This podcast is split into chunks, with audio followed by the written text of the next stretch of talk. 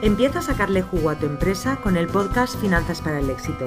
Soy Julia Piera, economista y asesora fiscal especializada en negocios online y conmigo vas a perder el miedo a los números de tu negocio y vas a tomar las decisiones correctas para tener por fin los beneficios que te mereces.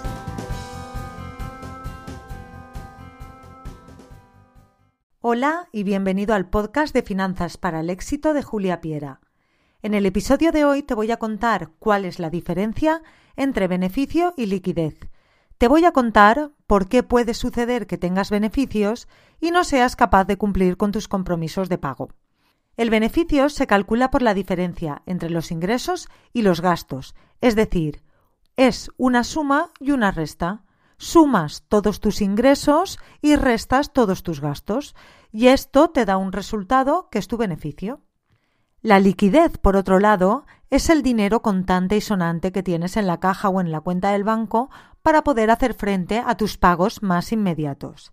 Se puede decir que es muy, muy, muy difícil que beneficio y liquidez cuadren, es decir, que beneficio y liquidez coincidan. Nunca tendrás en el banco lo que tu cuenta de resultados dice que has ganado, y te voy a explicar por qué. La primera razón es la diferencia temporal. Entre el beneficio y la liquidez hay una diferencia temporal. Con esto quiero decir que una cosa es cuando facturas y la otra cuando cobras. Y entre una cosa y la otra puede pasar tiempo, solo coinciden cuando la venta es al contado. El beneficio lo tienes nada más facturas, pero la liquidez no te va a llegar hasta que te paguen. Lo mismo pasa con los gastos y los cobros, que una cosa es cuando compras y la otra cuando pagas, y entre las dos puede haber una diferencia según la forma de pago que tengas negociada. Segunda razón, amortizaciones y provisiones. Otra diferencia entre el beneficio y la liquidez viene dada por gastos que realmente no suponen una salida de dinero de la empresa, como son principalmente las amortizaciones y las provisiones. Cuando compras un bien que te va a durar más de un año, como por ejemplo un ordenador, tienes un inmovilizado. Este inmovilizado lo vas a pagar normalmente al contado, por lo que tu liquidez va a disminuir rápidamente, pero no vas a poder ponerlo como gasto igual de rápido que lo has pagado, sino que vas a tener que utilizar las tablas de amortización de estimación directa simplificada que eh, Hacienda pone a nuestra disposición.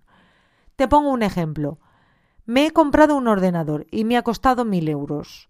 Estos mil euros salen todos de mi cuenta bancaria, pero no van a estar todos recogidos como gasto, sino que estos mil euros los voy a tener que repartir a mi elección entre 26% o 10 años, es decir, entre 4 y 10 años aproximadamente. Por tanto, de mi cuenta habrán salido mil euros, pero yo solo pongo como gasto 200, ya que he decidido amortizarlo en 5 años. La diferencia entre 1000 y 200, es decir, entre lo que he pagado y lo que he puesto como gasto, va a estar recogida como beneficio, pero no lo voy a tener en mi cuenta. Con las provisiones pasa algo similar. Pongamos que yo tengo unas existencias que se han quedado obsoletas o que se han estropeado totalmente por tenerlas en el almacén y quiero recoger ese deterioro en mi cuenta de resultados, por lo que doto una provisión que va a mostrar la pérdida de valor de estas existencias y que por tanto va a ser un gasto en mi cuenta de pérdidas y ganancias. Voy a tener menos beneficio, pero ¿y mi cuenta del banco? Mi cuenta del banco se ha quedado igual porque no he sacado el dinero.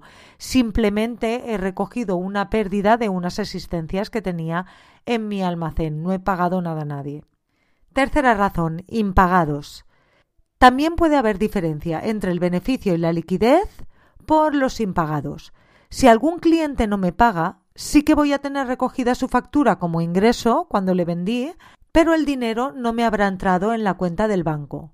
Por tanto, mi cuenta de resultados estará recogiendo un beneficio que no es cierto, que no se ha transformado en liquidez. 4. Pago de impuestos, IVA e IRPF. Otro punto a tener en cuenta son los impuestos, por ejemplo, el IVA y el IRPF, que son los más comunes en los autónomos.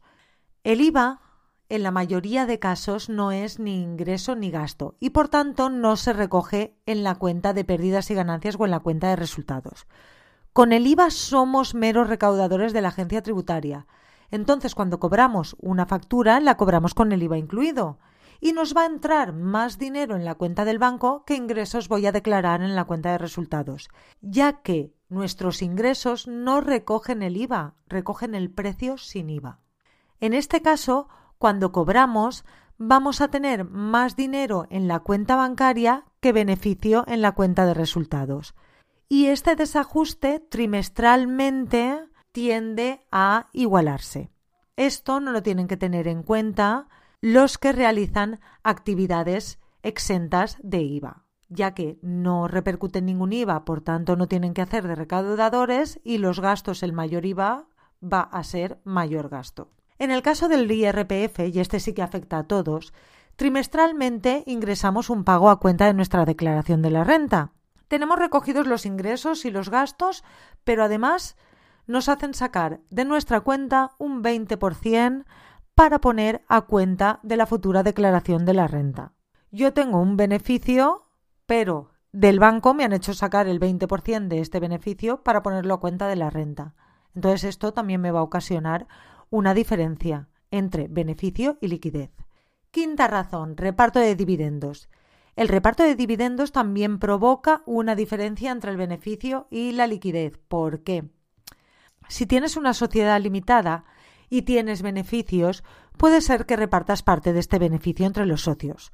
Los dividendos no son gasto deducible y por tanto no aparecen en nuestra cuenta de resultados, no alteran nuestro beneficio solo suponen una salida de dinero por caja o por bancos. Sexta razón. Pagos por préstamos. Muchos emprendedores cuentan como que el pago de un préstamo es un gasto más y no es así. Como paguemos un bien o un servicio no afecta nuestro beneficio, excepto por los gastos financieros, es decir, por los intereses del préstamo. Con esto lo que te quiero mostrar es que si estás devolviendo un préstamo que pediste en su día para comprar mobiliario o para contratar a un diseñador para que te hiciese la web y ahora lo estás devolviendo, esto va a suponer una salida de dinero y por tanto una disminución de la liquidez, pero no va a afectar a tu cuenta de pérdidas y ganancias. ¿Vale? No va a afectar al beneficio de tu negocio. Ahora ya sabes las principales razones que pueden hacer que tu negocio dé beneficios, pero que tú en el banco tengas una cantidad muy diferente. Te animo también a que para tomar el control de tu empresa entres en juliapiera.es barra guía y descargues mi ebook gratuito Toma el control de tu empresa en cuatro pasos. Nos vemos en el siguiente episodio. Y hasta aquí el episodio de hoy de Finanzas para el Éxito. Si te ha gustado, suscríbete, deja tu comentario y si crees que puede ayudar a alguien, gracias por recomendarlo. Te espero en el próximo episodio o en juliapiera.es. Gracias por escucharme.